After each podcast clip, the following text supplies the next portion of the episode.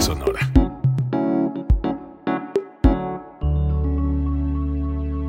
Código Libre.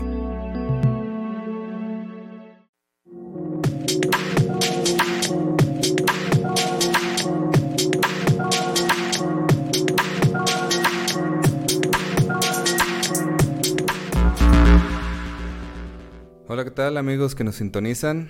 Eh, esto es Tu Voz y hoy tenemos un invitado muy especial. Permítanme presentarle a Rafael Martín del Campo Valle, que nos acompaña hoy. Déjame saludarlo. Eh, y bueno, eh, él es un especialista en canto gregoriano. Y, y bueno, profesor, platíquenos un poquito así a grandes rasgos de su trayectoria para que lo puedan conocer. Bueno, antes que nada, pues quiero agradecer eh, la invitación para este programa y sobre todo pues a participar, a colaborar, contribuir con algo, ¿verdad? A los maestros que me invitaron, que están, son los organizadores del segundo Festival Internacional de, Música de la Piedad, el maestro Luis Ángel Rivera y la maestra eh, Fernanda Cortés. Eh, gracias a ellos, pues creo que es posible también participar en este programa. Eh, a grandes rasgos, pues yo inicié con la música a la edad de 7 años en Guadalajara. Nací en Guadalajara, pertenecía a un coro de niños de la Escuela de Música Sagrada, eh, donde prestaba servicios pues en muchas iglesias de la ciudad, pero sobre todo en la iglesia catedral.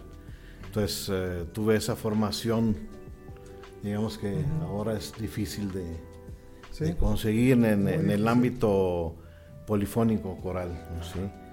Eh, de ahí, eh, pues entré a estudiar música en la Escuela de Música Sagrada de Guadalajara.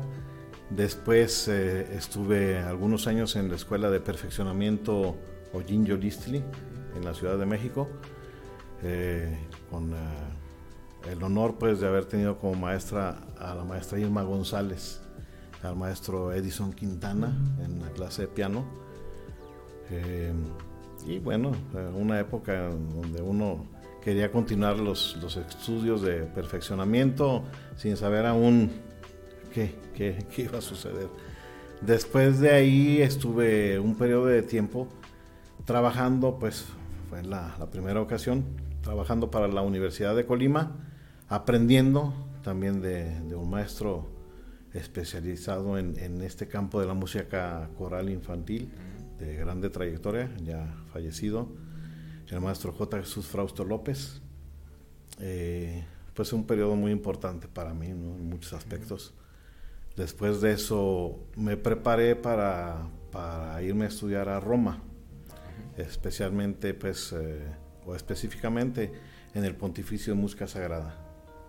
Eh, lugar que yo había escuchado, pues donde había estado Miguel Bernal Jiménez, para mí una figura pues claro. desde pequeño. Eh, entonces yo quise ir a estudiar ahí también. Mm, tuve la oportunidad de salir, de estar eh, pues bastante tiempo más de lo esperado, donde me dio la posibilidad de poder profundizar tanto en la dirección coral, en la polifonía clásica eh, palestrina, pues con grandes maestros, el maestro Domenico Bartolucci, em, con uh, un grande musicólogo, actualmente pues de los mejores eh, musicólogos connotados a nivel europeo, eh, Bonifacio uh, Giacomo Barofio. Giacomo Barofio, y ahí en la especialidad de canto gregoriano volvía a descubrir a ciertos, ciertas cosas, obviamente con otra, otro nivel, otra, otra mira en el canto gregoriano, porque sentía yo que desde, pequeño amaba esto, ¿no? claro, el canto. Eh, y bueno, ya eh, esa óptica, ¿verdad?, de, especialización con el canto, pues fue muy importante. es lo que trato yo de, de infundir aquí mismo, ¿no? Eh, entre otras cosas, pues, mm, aparte lo que es la polifonía y el, trabajo a veces con, niños. Eh, Eh, el regreso pues fue a la Universidad de Colima, donde había estado anteriormente. Colaborando. Sí, y, y ahora desempeño la labor ahí en esta universidad, Instituto Universitario de Bellas Artes, impartiendo las clases de armonía, contrapunto y el coro, pues, que le llamamos el coro de la licenciatura. Prácticamente es, es esto. Co- Quisiera hacerle un par de preguntas. ¿Cómo es la cómo es la experiencia de estudiar en un instituto como el que fue en Roma? Rodeado obviamente de gente muy capaz y de gente muy especializada en ese rubro. ¿Cómo, cómo lo vivió? ¿Qué tal estuvo? ¿Cómo lo disfrutó? Bueno, eh, una gran experiencia, sin duda alguna, de la que yo no puedo decir me arrepiento porque sí, ¿por qué te regresaste? ¿Por qué no te quedaste allá? Pues, Yo pude haberme quedado allá el tiempo que hubiera querido, a lo mejor, y- pero nunca pensé en, en que fuera a morir o algo así. Entonces, sí, el regreso fue, fue muy difícil, del punto de vista de las amistades que se habían hecho, o sea, ese ambiente familiar, estuve participando eh, donde tenía ese ambiente familiar, digamos, en eh, la capilla liberiana, esto es en, en Santa María Mayor, en la Basílica pues, de Roma. Mm, Pero digamos, en ese periodo también eh, estuve trabajando de modo, digamos, así, profesional eh, en la Capilla Sixtina con los niños de, del coro papal. Eh, la época de estudio, pues muy importante. O sea, ¿por qué? Porque, pues desde, desde cuando llegué al pontificio, pues sí, había que preparar el examen, ya iba uno con una cierta preparación en el instrumento, porque pedían un examen de piano. Eh, yo había dejado de estudiar, digamos, formalmente de tres años, bueno, a recuperar algo y, eh, con la cuestión del solfeo, lo que eran los exámenes. Allá, de todos modos, en esa época eh, llegaba uno y el nivel que tuviera, todos lo ponían desde cero, ¿no? Pero sucedía una cosa interesante, que antes de, de llegar a ser el, el alumno bien definido, pues ahí ya, ya estaba incluido en, en lo que le llamaban la escuela Cantorum Romana, Sí. que había fundado eh, en ese tiempo el padre Barofio, eh, era un monje benedictino, y, y la primera experiencia, así llegando, podemos decir, en unos meses después, fue viajar a, a Corea del Sur cantando canto gregoriano, eh, participando en, en liturgias, pues todo, Sí. ya una, una gran experiencia, todo era experiencia, ¿sí? Todo como, como alumno, el viajar con- continuamente, eh, los estudios son muy pesados, al menos en ese tiempo. Eh, Viajábamos continuamente para hacer conciertos, participar en conferencias de, de mi maestro mm, y teníamos que regresar y no teníamos eh, pretextos como para no cumplir con tareas y todo. eh, Vivíamos así, hasta el cuello, ¿no? De, al día, al día con todo. Entonces eso eh, pues requería un esfuerzo mayor. Eh, y pues yo no me arrepiento porque aprendíamos de todo, hasta de las cosas que teníamos que hacer ahí en lo que era el colegio, digamos el internado, porque vivíamos ahí, eh, las cosas de la casa, ¿no? Eh, Ujú. aún así el, el, el quehacer, ¿no? limpiar salones, todo, participar en las misas de cada día, pues era un- una institución pues eh, religiosa, ¿no? Y ahí cantaban también ustedes Ahí en cada liturgia. Ahí cantábamos gregoriano, cada día, cada mañana, a pesar lo que de los pesares. A ponerlo a prueba Sí, todos sí, los sí. días. Entonces me tocó una época de mucha práctica, Ujú. mucha práctica. Y eso, por ejemplo, al regreso aquí, pues yo lo he tratado de, de llevar a cabo, ¿no? Claro. porque decía a mi maestro que el canto gregoriano no tenía un sentido, una razón de ser solamente por, por el hecho cultural, sino que tenía que llevarse a la práctica, al lugar que le correspondía, ¿no? que era dentro de la liturgia. La liturgia, sí. Bueno, yo lo aprendí así y trato de, de llevarlo a cabo Claro. en este modo. Y si se trata de la cuestión coral, pues también, ¿no? Que, que sea en modo práctico. ¿no? La, te- la teoría a lo mejor a raíz de, pero a llevar a la práctica. Creo que eh, nos formábamos así también, ¿no? Sí, Eh, totalmente. no nos importaba en ese tiempo el documento, el papel, el diploma. Ahora es necesario, claro, se preocupa uno. Yo creo que a final de cuentas me preocupé por eso, por, por consejo de otra persona, otro maestro eh, que vive en Suiza. Dice, preocúpate por obtener el título, dice, porque ahorita exigen. Y, y bueno, Ajá. me preocupó por eso y fueron dos, dos eh, maestrías, en canto gregoriano y la otra en dirección coral. Ujú. Para quienes, la otra pregunta que le iba a hacer para nuestro auditorio, quienes no sepan, ¿cómo definiría usted al canto gregoriano? Para los que no tienen ninguna afinidad con el término. Bueno, el canto viene definido ya por el, eh, los documentos del Concilio Vaticano II Ujú, como el canto litúrgico por excelencia. ¿sí? Claro. Es el canto también de los primeros cristianos, ujú. reúne ciertas características, eh, digamos que es a una sola voz, tiene un cierto tipo de escritura, que es la escritura cuadrada, la escritura neumática, Como lo- la mamá de la escritura de ahora, podríamos decirle, ¿no? Como que sí, ahí... aunque hay otra precedente, Ajá. porque el canto gregoriano se transmitió por siglos en modo oral. Tradicional. Sí, Ajá. se aprendía hecho, todo en modo es- oral. Eso me parece muy interesante, puesto que la escritura como la conocemos empezó con Bach, ¿no? Por esa época. Bueno, la, la escritura ficta, ¿no? Ajá. La escritura ahora que llamamos redonda, Redonda, que no sí. era redonda, o sea, la, la escritura polifónica tenía rombos y cosas así. Bueno, rombitos y este tipo de figuras existen en el canto gregoriano.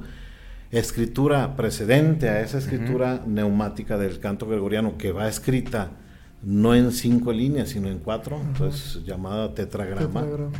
eh, tiene una escritura precedente que recurría pues al sistema mnemónico, es decir, de la memoria para el cantor, que en algún cierto momento se saturó de conocimientos, de, de- de melodías en la cabeza para cada situación, para cada día del año, para cada fiesta. Entonces recurren a ciertos signos, ciertos jeroglíficos, si podemos llamar Ajá. así, que es la paleografía musical. Entonces Sí. son otro tipo de, de neumas, ¿sí? Y en cada zona, en cada lugar pues, de, de Europa, eh, tenían un cierto tipo de escritura en base a, a la misma pluma que utilizaban, ¿no? Ajá. La escritura beneventana, por ejemplo, Sí. es muy distinta a la escritura de San Galo en Suiza, ¿no? Que era otro monasterio importante de difusión de manuscritos del Sí. canto gregoriano. Porque recordemos que los monjes, para quienes no sepan, se dedicaban precisamente a escribir Sí, tanto eran- escrituras como este tipo de música, porque no había eran escribanos y para transmitir eso, o sea, se transmitía primero en modo oral. Cuando llegan a, a esa saturación se recurre a esta escribir. paleografía, ¿no? Y después, con el invento ya de la escritura musical, gracias a un monje también, Sí. eh, Guido d'Arezzo, eh, pues tenemos la, la, la escritura que llega hasta nuestros días, ¿no? En base, en base al himno a San Juan Bautista, ¿no? Eh, que da el nombre de las notas. Sí. Sí, sí, sí. Una historia muy interesante, por cierto. Eh, maestro, abordando el tema del día de hoy, ya que vi- vimos un poquito de su experiencia, ¿usted cómo ve al regresar a México? ¿Cómo siente el choque, no solo cultural, sino en la cuestión de la disciplina, de la práctica, del estudio? O sea, ¿cómo fue ese choque? Y, y- y quiero decir, no nada más en ese año, sino hasta la actualidad. Mm. ¿Cómo lo ve comparado a Europa? Eh,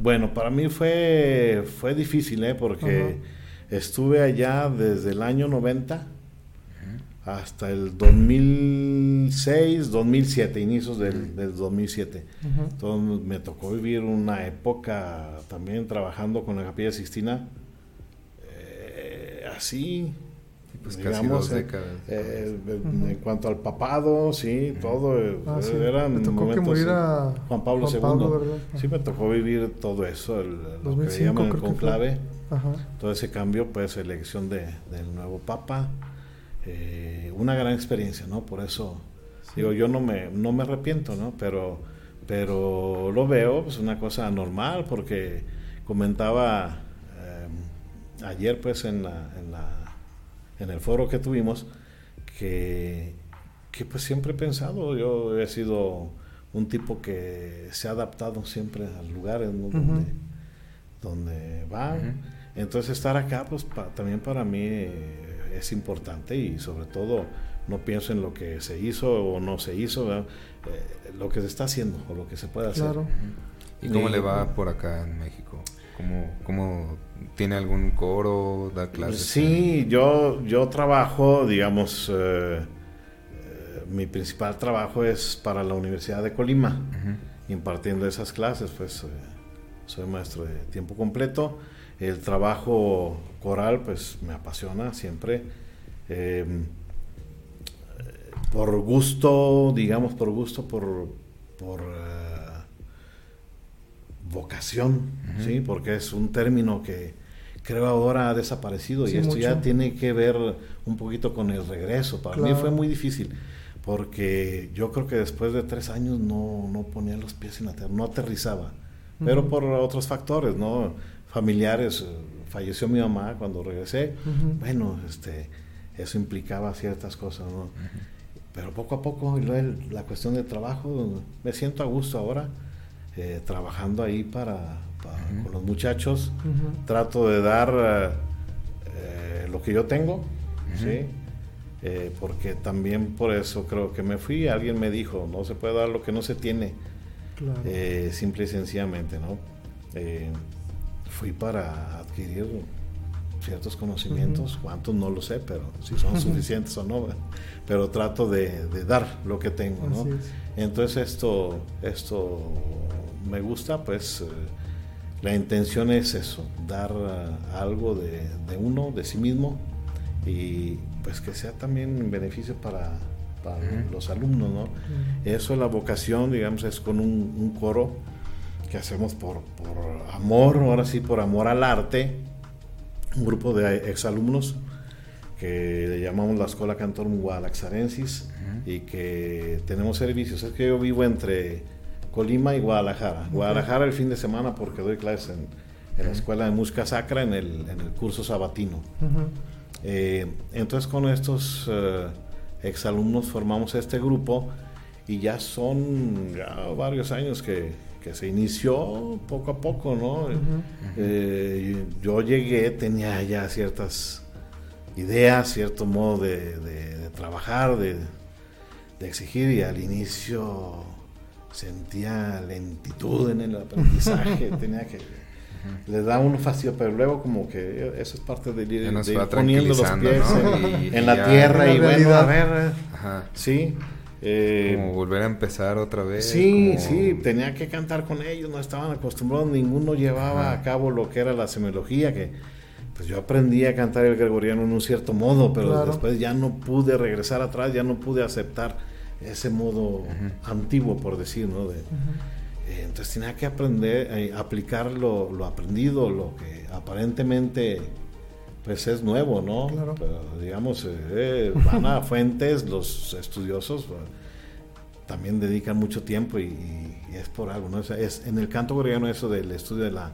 paleografía es la expresión, ¿sí? Entonces con este grupo nos hemos dedicado a participar en lo que me decía, no me decía, nos decía nuestro maestro de canto gregoriano, de llevar a cabo el, de llevarlo al lugar que le corresponde, pues el canto gregoriano, dentro de la liturgia. Así es de que participamos en los periodos eh, fuertes litúrgicos del año en una parroquia, una iglesia del centro de Guadalajara, de Santa Teresa, Santa Teresa de Ávila, y participamos prácticamente de todos los domingos de Adviento hasta la Navidad. Después retomamos la actividad todos los domingos de Cuaresma y nos vamos todo con, toda la Semana Santa, que implica Domingo de Ramos, el trigo sacro, eh, todo, todo con la mayor parte con canto gregoriano. Todavía el, Viernes Santo eh, cantamos la Pasión, según San Juan, en latín, y la gente que va... De baja. Este, no, no, no, eh, gregoriano. Ah, en gregoriano. para hacer. Sí, porque luego. se, necesita un coro. Sí, sí, sí, grandote. No, no, esto es gregoriano. Sí, sí, sí, puro gregoriano, sí.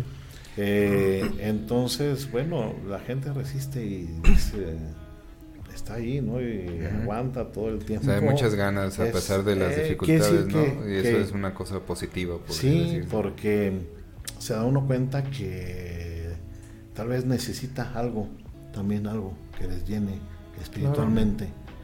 Y es algo que, pues sí, el gregoriano no puede dar, porque... Sí, todo- totalmente de acuerdo. ¿Por qué en nuestra sociedad actual, por ejemplo, el gregoriano se ha, no solo desde la sociedad se ha demeritado? No sé si es que ya no nos gusta o de plano también desde el lado de los sacerdotes no lo incluyen tanto en la liturgia ahora. Hay muchas críticas al respecto, pues, eh, sobre el Concilio Vaticano II, que, pero los, los documentos papales nunca hablan de eso, de que yo creo que sí hubo una confusión y aprovecharon para eliminar cosas que no están... eh, Propiamente Digamos, eh, eliminadas en el concilio. Sí, Ajá. aprovecharon y el- eliminaron, quitaron, sí, pero en- como digo en los documentos eh, del Concilio Vaticano II, al contrario, dice, désele prioridad al canto gregoriano, o sea, los tesoros sagrados pues de, de- de- del catolicismo, ¿no? En la música, respecto a la música, la polifonía sacra, y sí, que se difunda, que se promueva también eh, las nuevas composiciones, ¿no? siempre, siempre con ciertos requisitos. Claro. Entonces eh, se tergiversó un poquito la situación y entraron todos, cualquiera, Entraron ¿no? todos al quite. Y, y- y sin muchas veces sin preparación. Entonces esto es culpa, sí, de muchos, yo creo que sí, de muchos clérigos Ujú. y, y de la falta de formación que declinó pues eh, esta formación en los seminarios. Yo comentaba el día de ayer de sentirme afortunado de haber pertenecido a un coro que cantamos mucha polifonía y polifonía clásica. Recuerdo palabras del fundador de la Escuela de Música Sacra, que fue el padre Manuel de Jesús Arechiga. Eh, dice, yo estaba chico, estaba en el coro, y decía, hay tres lugares en el mundo donde se hace, se sigue un estricto programa polifónico durante la Semana Santa. Uno es San Pedro en el Vaticano, la Capilla Sixtina. Ujú. San Patrick's en Nueva York, y el otro es Guadalajara Wow. si lo decía él, Ajá. era por algo, entonces creo, sí, Sí, porque eh, yo recuerdo que habíamos aprendido hasta la misa Papa Marcello, de memoria, los chiquillos, y, y cuando estuve en el pontificio, Wow. llegamos a cantar esta misa, Ya se la Eh, sabía. ¿eh? Y ya se la sabía. Bueno, ya la había cantado, pero este nunca había visto así la partitura. Y- eh, me sorprendí ahora sí de, de lo que habíamos De lo que hecho, habían hecho de acá, de lo que se hacía, ¿no? Sí. De lo que se hacía. eh, porque dije, ¿cómo fue posible que nosotros de niños hubiéramos aprendido una obra de tal magnitud? Porque es difícil, es muy difícil. Es una, mísica, una, una misa considerada cíclica, ¿sí? Es decir, que los temas, el mismo tema se va repitiendo, pero en las distintas frases literarias. Hay otros tipos de, de polifonía, ¿no? Eh, por ejemplo, el motete va para cada frase literaria corresponde una frase musical. Y bueno, acá como estaba cambiando también en este tiempo y que consideran la misa, la misa eh, palestriniana, pues que salvó la liturgia y todo, ¿no? La música dentro de la liturgia. Eh, pues yo me sorprendía, ¿no? Cuando, cuando dije, ¿cuánto tiempo empleábamos, cuánto tiempo dedicábamos como niños? A- al Sí, estudio a de eso. eso. Eh, yo no me arrepiento de eso. ¿no? ¿Por qué, ya entrando así bien en materia, por qué cree que se ha perdido tanta esa cultura musical en las escuelas, en las iglesias? Porque ahora yo veo con mucho, no temor, sino con tristeza, que ya no se canta polifonía en las iglesias. Los coros son al unísono completamente, todo el tiempo. Yo creo que es falta de interés y falta de amor a las cosas. No por añoranza. Yo no canto gregoriano por, ay, añoro, porque fui niño. y lo, No, Eh, lo hago porque siento que hay algo más aparte de eso, ¿no? Va uno más allá. Una de las cosas eh, principales por las que yo lo, lo escuché por primera vez, eh, dicho de mi maestro de gregoriano, eh, dice, el canto gregoriano no es música. Ay, entonces dije, ¿qué vine a hacer yo acá? No es música, pues entonces ¿qué, entonces, ¿qué vine a hacer? Pues vengo a estudiar eso. Dice, el canto gregoriano es oración y es oración cantada. Tenemos que ver primero así porque eh, la mayor parte de los textos son bíblicos, pero esto hace que sea una cosa muy especial, muy, muy interior al mismo tiempo y, después, eh, sí, sí, pero tiene su fuerza. Entonces, ¿por qué la iglesia dejó eso? No sé, no lo sé, falta de interés. Yo, yo Eh, tengo, Es una lucha también. yo tengo así escuchando lo que platica Tavo, pues, me puedo formular una pequeña hipótesis que tal vez es por la dificultad, ¿no? También que implican las polifonías. Claro, claro, este, Es mucho más todo implica entrega, implica trabajo, pero bueno, Se, te- eh, se tiene queremos que todo cada vez más fácil, más sencillo, no tiene Ajá. sentido, o sea, no se sabe ni apreciar. Ahorita vivimos eh, demasiado veloz con, Sí. con- con la vida. Eh, Entonces se va demeritando Pasa un evento y a la siguiente semana tenemos otro y a la, a la siguiente de se olvida dos, tres días otra como, cosa. como si se estuviera volviendo desechable la cultura Así en es, general, así ¿no? así es, así es. Y, y lo creo que consumes tenemos... y se va, ¿no? Sí, Muy efímero. necesitamos esos momentos también de, de asimilación, un poco de reposo, eh, poder Así es. eh, saborear ¿no? las Ajá. cosas, ¿no? Y esto, esto, pues nos lo da la misma música, ya sea también religiosa o, o- o la música incluso popular, ¿por qué no? Pero Así es. necesitamos tal vez esa tranquilidad. ¿no? Esa paz. Sí, sí que no, no vivir como tan rápido o, o- o más bien la velocidad de percibir la- las cosas no nos deja, como dice, asimilar lo que acabamos de experimentar cuando ya llega Claro, ya la siguiente, otros la compromisos. siguiente canción, la siguiente banda, el Hay siguiente que dar de evento. vuelta la página inmediatamente Ajá. y ahora lo que sigue. Sí. Si salió bien, si salió mal, bueno, ni modo.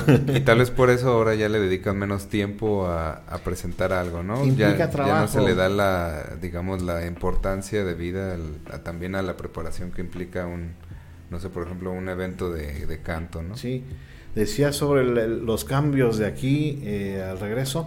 Yo vi que había una evolución, digamos, un retomar la actividad coral infantil, que la hay. Bueno, qué bueno que aquí también están llevando a cabo todo esto.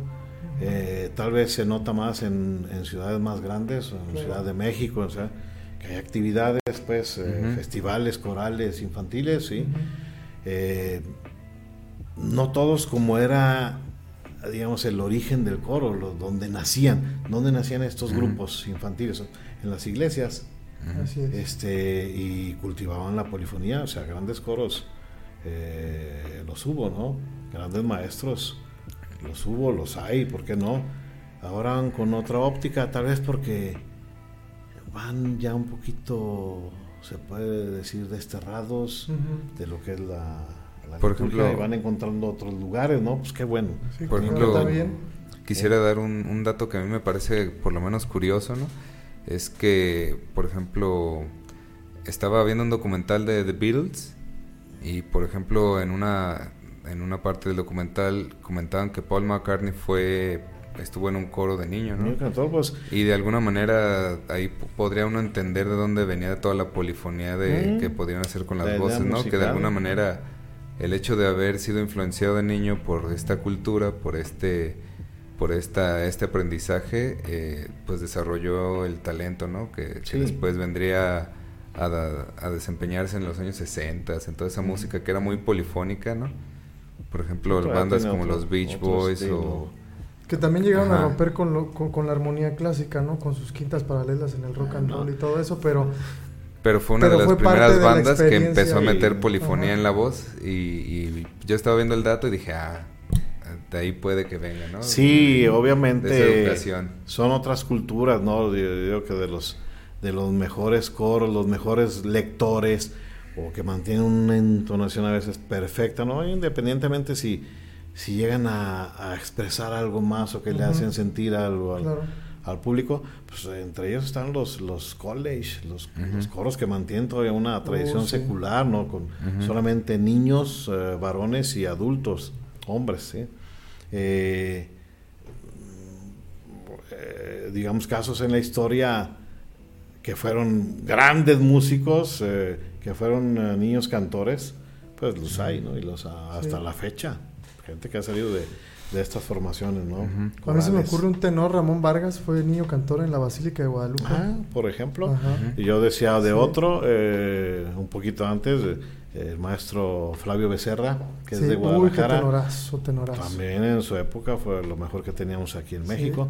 Él fue niño cantor en, eh, ahí en Guadalajara, o sea, en el coro al, al cual pertenecí yo, él fue, obviamente, muchas generaciones antes. ¿no? sí.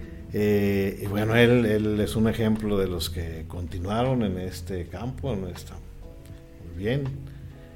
Digo, hay, hay eh, ejemplos, podríamos Poner muchísimos. tanto, ¿no? Eh, haciendo investigación, pero, pero grandes músicos yo creo que Sí. es, es esencial, ¿no? Esa formación. ¿Qué cree que la música clásica le da al ser humano? Así la, la pregunta muy precisa, ¿no?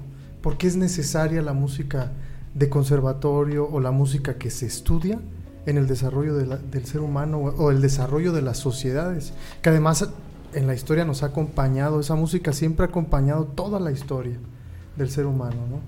¿Por qué cree que es importante que se siga difundiendo, que se hagan este tipo de festivales, que se hagan masterclass, que comencemos a remar contracorriente contra todo este mercado que nos inunda de música, como dice Jorge, desechable, que se consume y se Sí, tira, se sí, consume y se sí. tira. Porque yo no me imagino en 100 años eh, en un conservatorio teniendo una música, vamos a descifrar la armonía de Bad Bunny, ¿no? Yo no me imagino eso. Seguiremos estando diciendo, a ver, vamos a ver a Bach en 100 años, vamos a ver a Mozart, vamos a descifrar a- así, ¿no? La cosa es que uno se adentra, eh, digamos, en estos autores, en estos compositores, y siempre descubre algo nuevo. Entonces es lo que hace que, que este tipo de música, de- que requiere pues preparación, entrega, o sea, que nunca pase de moda, que sea siempre Sí, conservarla a través de los. Actual, sí, este, pues es importante, ¿no? No conformarnos con, con cualquier cosa, ¿no?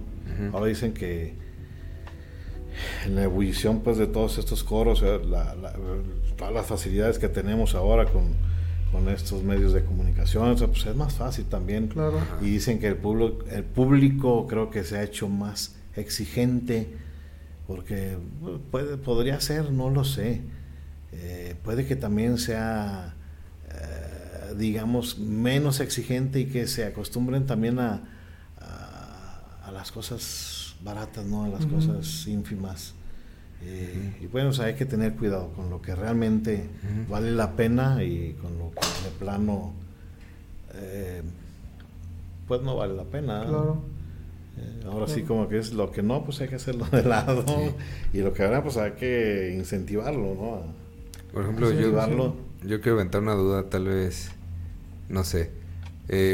¿Usted considera que se puede seguir creando también música de ese tipo? O sea, crear de cero cantos, grego- canto, canto gregoriano o, o- o tendría que ser más lo ya establecido?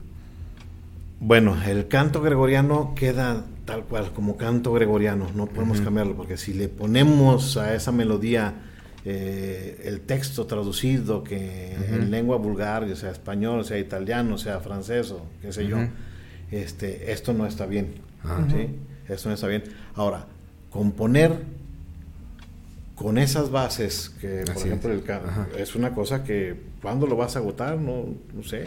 Además la belleza que da eh, el componer, ya sea polifonía o, o sinfónicamente, en modo, ahora sí valga la redun- redundancia, modal, o sea, un lenguaje modal, pues es bellísimo, ¿no? Sí. Mis maestros, eh, por ejemplo, el maestro Bartolucci, que fue director de la Capilla Sixtina, mi maestro Valentín Miserax, que fue presidente también del Pontificio de Música, era el- en el periodo que yo estuve mm, director de la Capilla Liberiana, yo Ujú. cantaba mucho ahí, ¿no? Los fines de semana, cuando no había compromisos en la Capilla Sixtina, ¿no? Eh, tienen obras modales. ¿sí?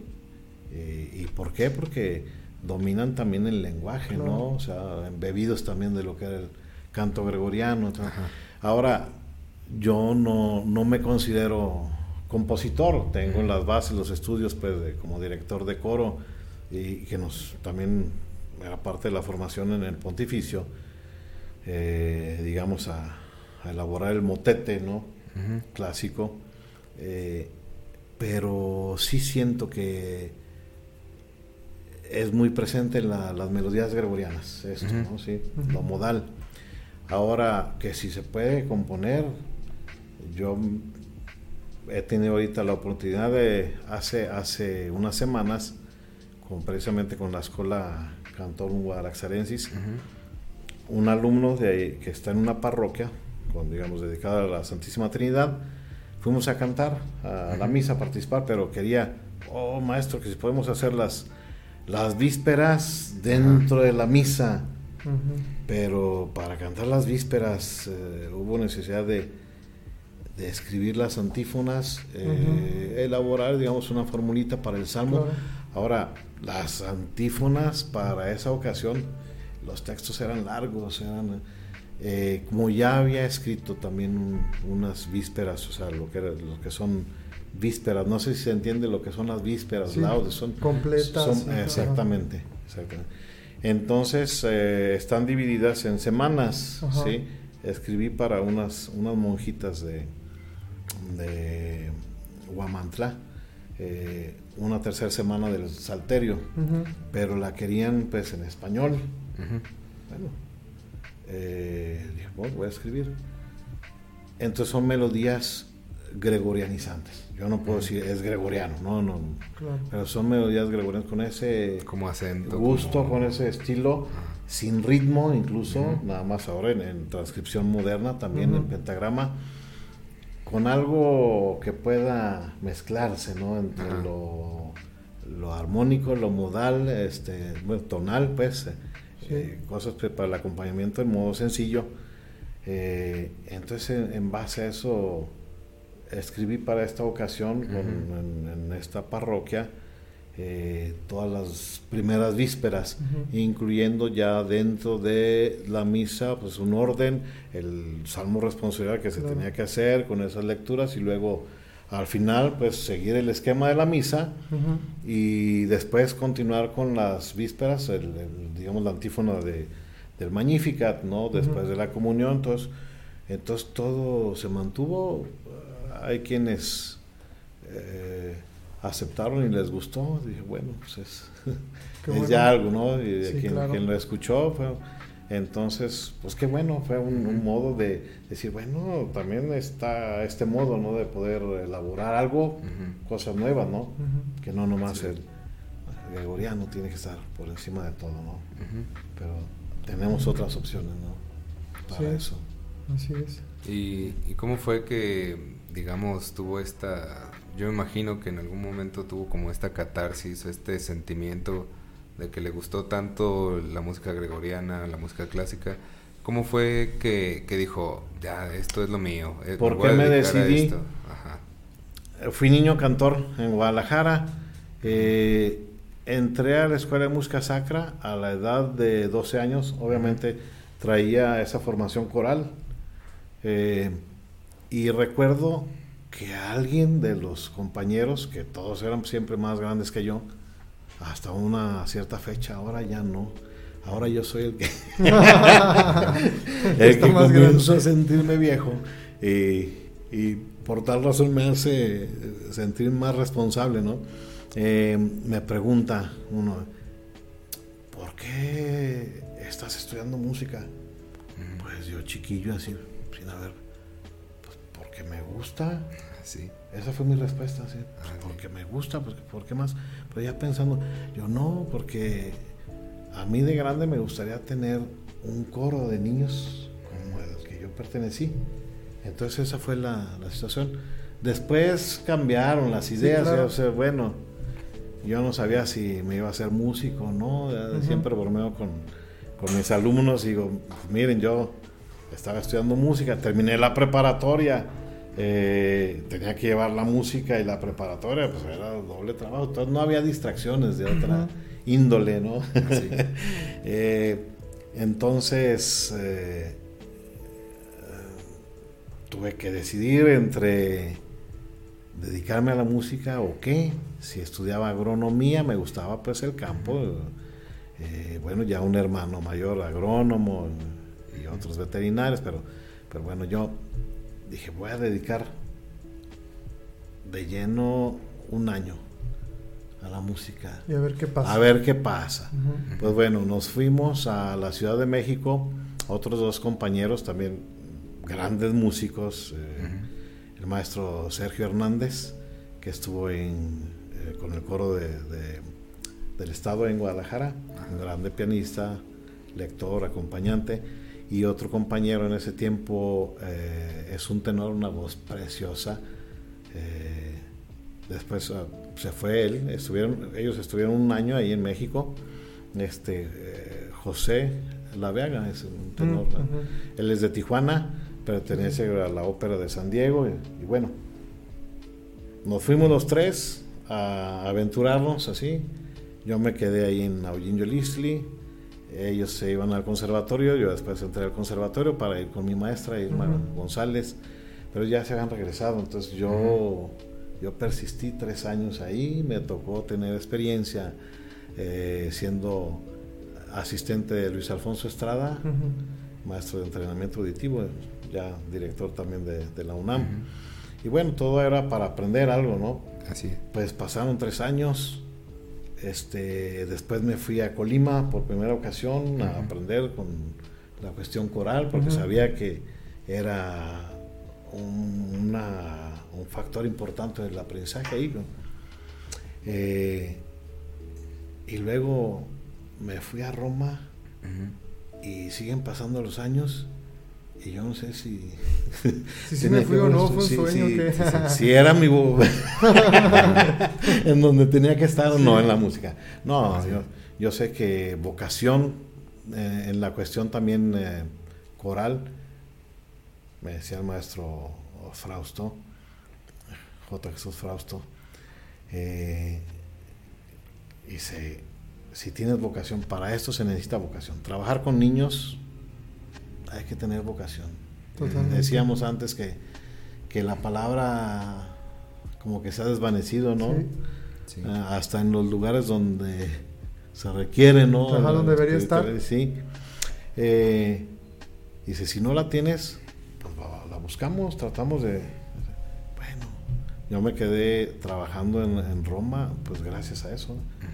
Eh, vocación, bueno, trata uno de de seguirla cultivando. Pero sí, yo recuerdo, incluso para estudiar música, o que estábamos ya como alumnos en Guadalajara, que se hablaba de una vocación musical, que se necesitaba tener vocación. Totalmente, porque también es una carrera de mucha resistencia. Sí. Como es tan larga y además hay veces que no hay tantas oportunidades. Nunca termina uno. Siempre tienes que estar ahí. Así es. ¿Qué le da maestro a un niño el acercamiento a este tipo de música? Oh, Porque es importante para la sociedad, pues. Sí, sí, sí. Mira, eh, la experiencia, yo creo que mm, personalmente, la experiencia, por ejemplo, de todos mis hermanos, desde el más grande hasta el más chico, a excepción de las mujeres, fuimos nueve, siete hombres y dos mujeres. Eh, las que no estuvieron en el coro eh, fueron ellas. Entonces, en cada uno fue una etapa muy importante. Cada quien a su manera, pero, pero podemos decir que, que el que es niño cantor se ha vivido una etapa muy especial y que si es llevada en un cierto sentido, pues con ciertas características ¿no? formativas, eh, tanto espirituales también, queda uno siempre con el, con, la con el sello. ¿sí?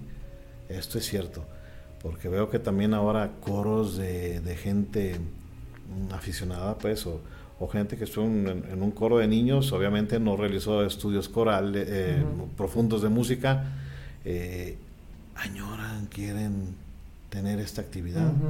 Entonces ya tuvieron bases, ¿no? Entonces, es bueno, es bueno. Entonces, para una sociedad yo creo que es muy importante. Es muy importante, importantísimo, ¿no? Sí. Cultivar esto. Yo quisiera abonar que creo, esa es mi perspectiva personal, pero la música que requiere un tipo de disciplina diferente, que te requiere más disciplina de ti en todos los sentidos, como es la música, de, el, el canto gregoriano, la música clásica, la música de conservatorio, te forma también un carácter. Al niño le forma un carácter de, de estudio, de ser disciplinado, de ver la vida de cierto modo, y además también creo que el, des- el desarrollo cognitivo de su cerebro es muy distinto al de un niño que no ha probado la música en su vida. Hay estudios variadísimos de, de lo que pasa en el cerebro de un niño cuando lo exponen a la música y no solo lo exponen, sino que le dicen vamos a estudiar música. Su desarrollo en, en áreas de lenguaje, en áreas de expresión con otros niños también, o también en las matemáticas, en el razonamiento matemático, se desarrollan todas esas partes del cerebro Se y hasta les conviene a los padres para su desarrollo escolar, para que tengan mejor, mejores calificaciones, Sí. mejor... Leí por ahí que, que había un estudio que decía que cuando escuchamos música se activan todas las partes del cerebro, tanto emocionales como cognitivas, como de, como de lógica y razonamiento, como de memoria, como de predicción. y más cosas, ¿eh? Ajá. También. Ahora yo, Así. por ejemplo, al respecto, yo no me explico, por ejemplo, una persona tan capaz, tan, pues, tan inteligente, por ejemplo, matemáticos, Ujú. otras personas que pueden ser eh, ingenieros, ¿no? Que requieren esto. Es que uno eh, dice como músico, híjole, pues no, no". Dice, los músicos nomás sabemos contar a- hasta el 3 y ya después es una combinación. 2 más 2 pues son 4. Ajá. 3 más 2 pues ya son 5, ya tenemos un compás irregular. Basta con eso. No, eh, yo conozco una persona, un organista que ahora está en Estados Unidos. Eh, él matemático, joven, Ujú. o sea, un cerebrito, ¿eh? Ujú. Y terminó su carrera y se fue a trabajar a, a Portugal y de Portugal viajaba a Roma para tocar en la basílica. Y después eh, pues tuvo esa oportunidad de salir e irse a Estados Unidos. Y, y- y creo que se casó hasta con una mexicana por allá, Gabriele Terrone, un, eh, bueno, un gran amigo. Él con esa capacidad de matemático, ¿verdad? Ujú. Decidió dedicarse a la, música. música. Entonces, pues, ¿por qué pues? Sí. ¿Por qué? Eh, y Pues- así muchos casos, ¿no? Es que yo pienso que también la música se puede convertir lo más compleja que, que se pueda, ¿no? Por ejemplo, estaba viendo que hay algunos ritmos indios que tienen la secuencia de Fibonacci, que tienen compases con, el- con esos con ese patrón, ¿no? De que creo que es 3, 6...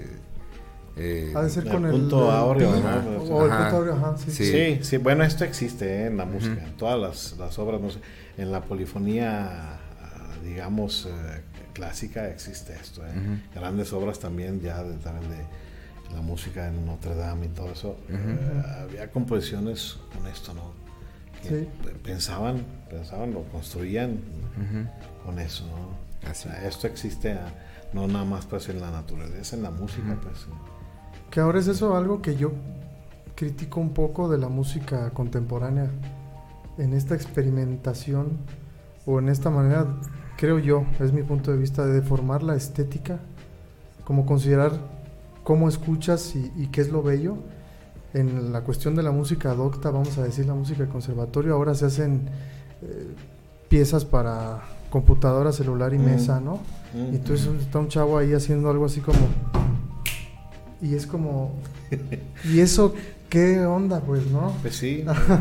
bueno, yo creo que caemos a veces también en la exageración, ¿no? Eh, y pues, como dicen, hay de todo la viña del Señor. Pues, Sí, son, son extremos, ¿no? Pero yo digo que la belleza, pues siempre, siempre va a existir, ¿no? Es la Claro. puedes encontrar en ciertas cosas, ¿no? Eh, pues hay que buscar eso. Claro. Hay que buscar eso. sí, y totalmente. las extravagancias, pues a veces son salen Ajá. sobrando, ¿no? Sí. Ya vamos a ver qué perdura, si una cosa de esas o lo otro. Eh, El exactamente. tiempo a veces decide dar la razón de, de, muchos. El tiempo es el que va determinando ¿Eh? qué música trasciende los, los años, ¿no? El tiempo.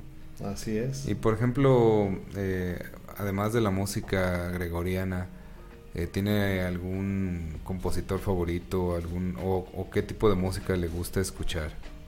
¿Dentro de lo clásico o fuera?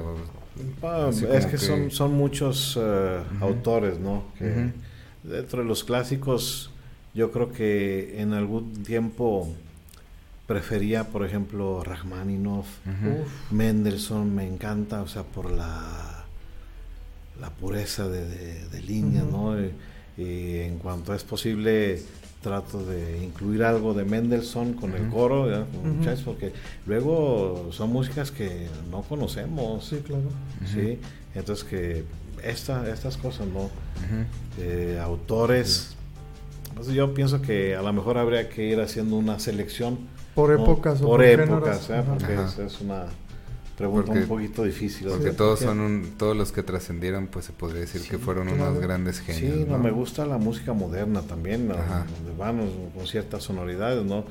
Eh, se hablaba pues de, de Lajos Bardos, Bardos, decía la maestra pues húngara, es música preciosa también, o sea, que te, te, llena, ¿no? Y a capella, o sea, sí prefiero, por ejemplo, música a capella, ¿no? Porque es lo que, lo que yo trato de cultivar, sí.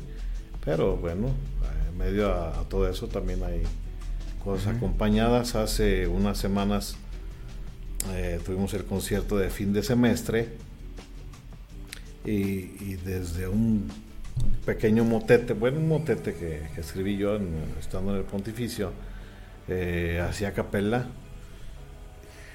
eso como iniciar muy difícil, difícil para los muchachos, luego mantener la entonación todavía no era fácil, había que trabajar mucho, eh, pero al final terminamos pues con, una obra de un compositor mexicano fallecido, un alumno de, Bernal Jiménez, Paulino Paredes.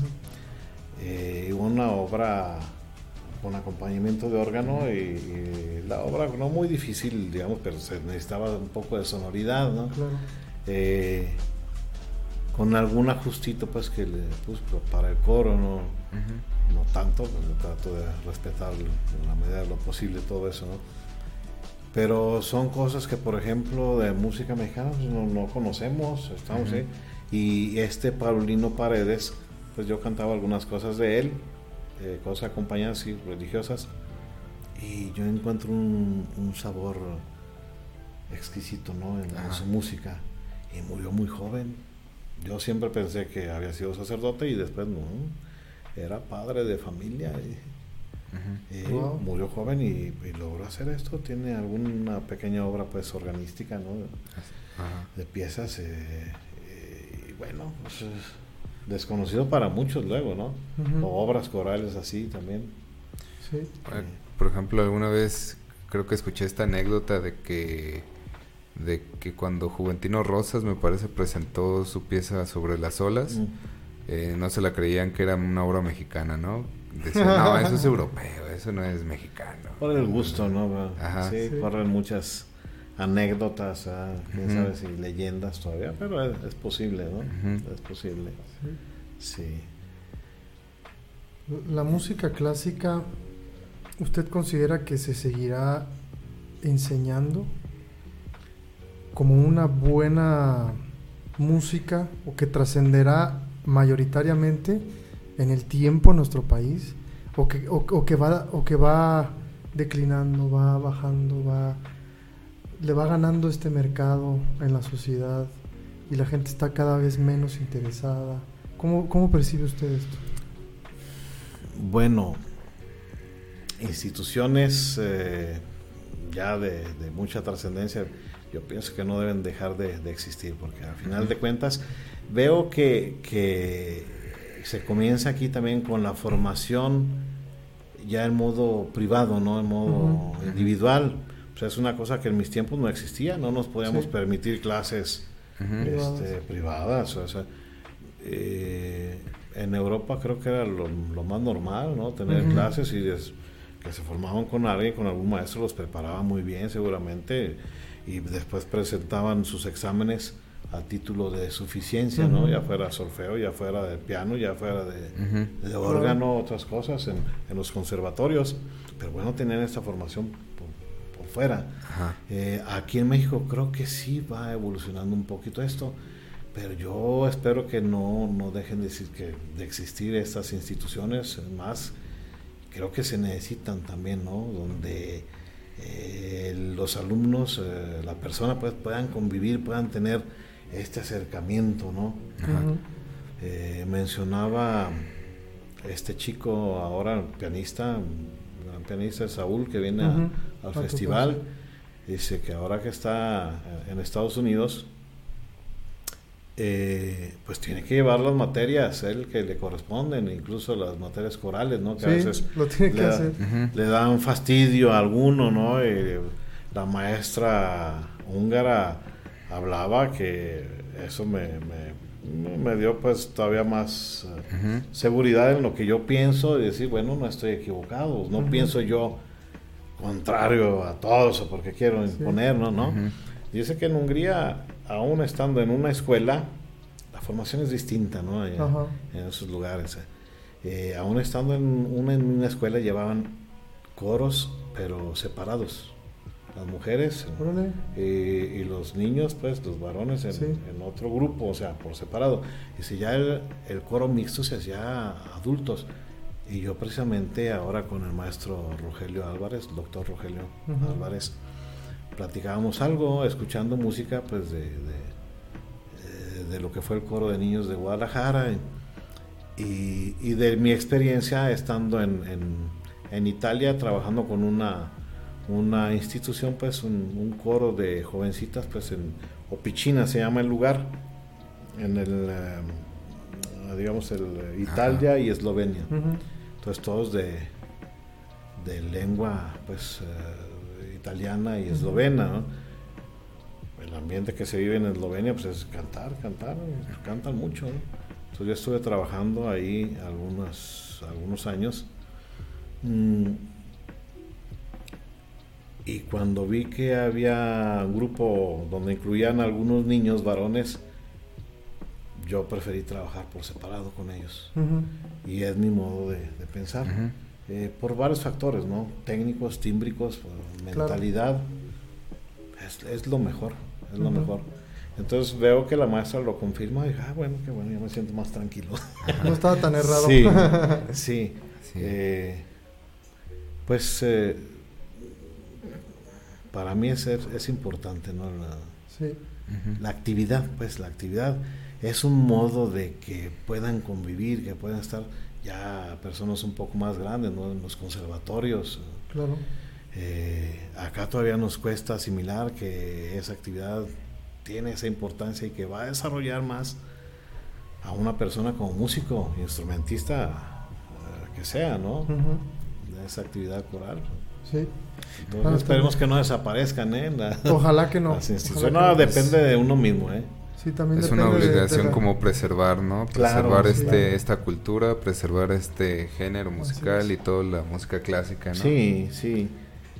Y, y bueno, si se inicia desde casa a tener... Eh, ¿qué, mejor? Así es. ¿Qué mejor? ¿Alguna reflexión, maestro, para terminar? Sobre la música y nuestra sociedad, qué hay que hacer, qué hay que incentivar, no hay que incentivar, qué, qué,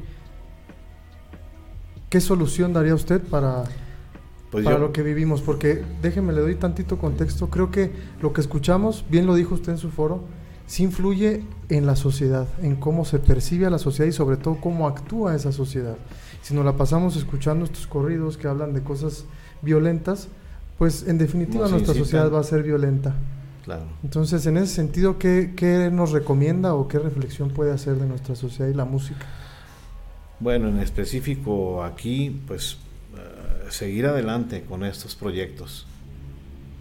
Independientemente si quieren apoyarlos o no, hay mucha ignorancia a veces, ¿no? en la promoción cultural. Sí. Bueno, que ayuden, que colaboren, eh, si es posible, y si no, pues eh, a incentivarnos pues por también por amor al arte. A veces sabemos valorar más las cosas así. También. Hay que buscar los medios, ¿no? Pero de que subsistan es lo mejor. Así es. Totalmente de acuerdo, maestro. Yo quisiera terminar, Jorge, si me permites, Eh, con una frase de Aristóteles. Ah, no, primero ibas a leer Bueno. un comentario, ¿verdad? Sí, eh, nomás eh, antes de, de, digamos, clausurar la entrevista, eh, pues aquí mandan saludos. Carmín Corazón pone felicidades, saludos. La música nos llama, está viva. Eh, esta conexión directa con nuestro creador, eh, un desarrollo espiritual hermoso. Quien la conoce no la puede dejar porque se puede tocar, sentir una vibración que se enreda con nuestro ser. Pues un saludo a Carmina. Talina Paquitas dice que cante. Bueno, va a tener alguna presentación en este, va a tener alguna presentación eh, ahora que está en la Piedad o algún Eh, evento. mm, Bueno, los eventos eh, están, digamos, programados así como para la actividad que, que esto es fuera de programa. Claro.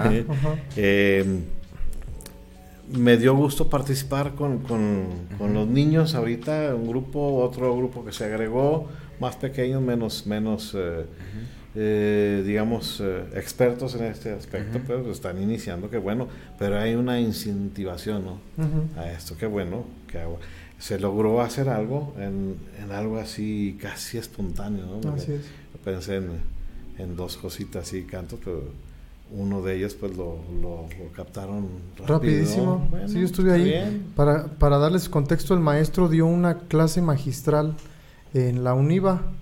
Hay dos coros de niños que estuvieron trabajando con él, eh, que son parte de la fundación de la UNIVA y de, de todos los esfuerzos de los empresarios que apoyan a esta institución.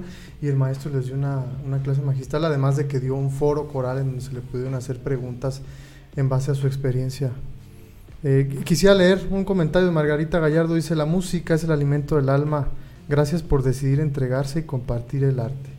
Le dicen, maestro. Saludos. Saludos.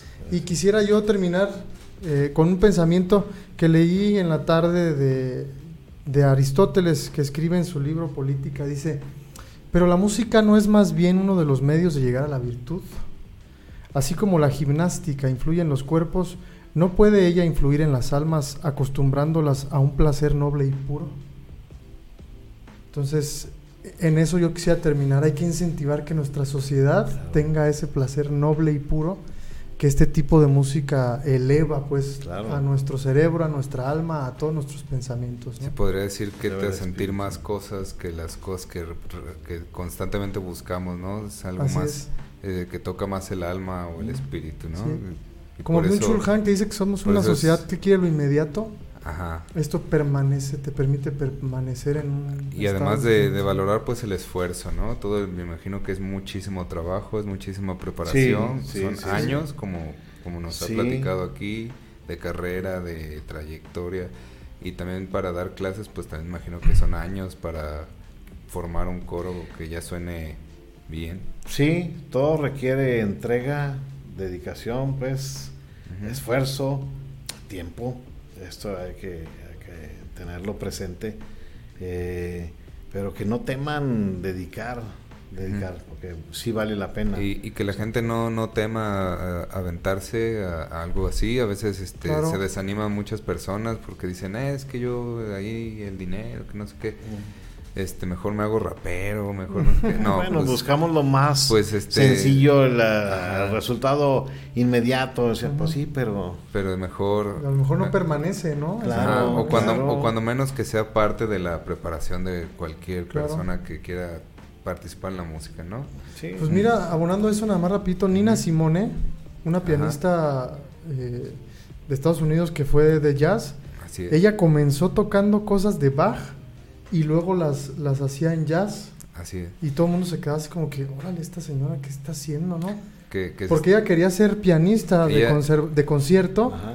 y de repente se topa con el jazz y comienza su con su preparación clásica comienza a hacer este tipo de cosas y que, wow, ¿no? que se estaba preparando Ajá. para ser la primera intérprete de música clásica de Ajá, Estados Unidos sí. de, de color, ¿no? De color así es. y, y acabó haciendo pues muchas más cosas gracias a su cultura, ¿no? Y Sí, a que tenía la- esta formación clásica, por así decirlo. Claro, claro. Son decisiones, ¿no? Es. que toma alguien en la vida, pues bueno. Claro.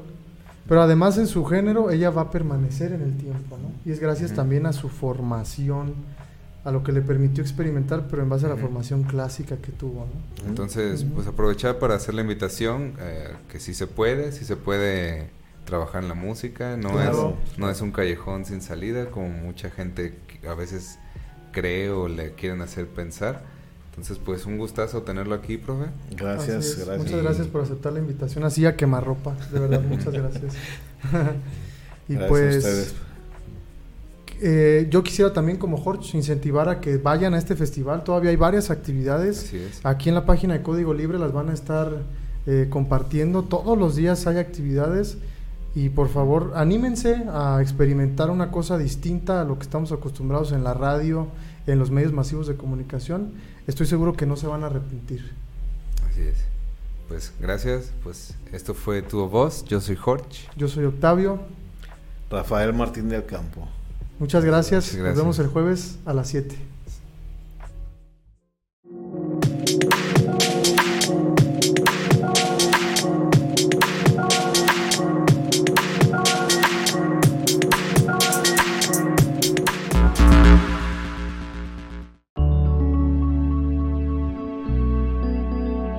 Código Libre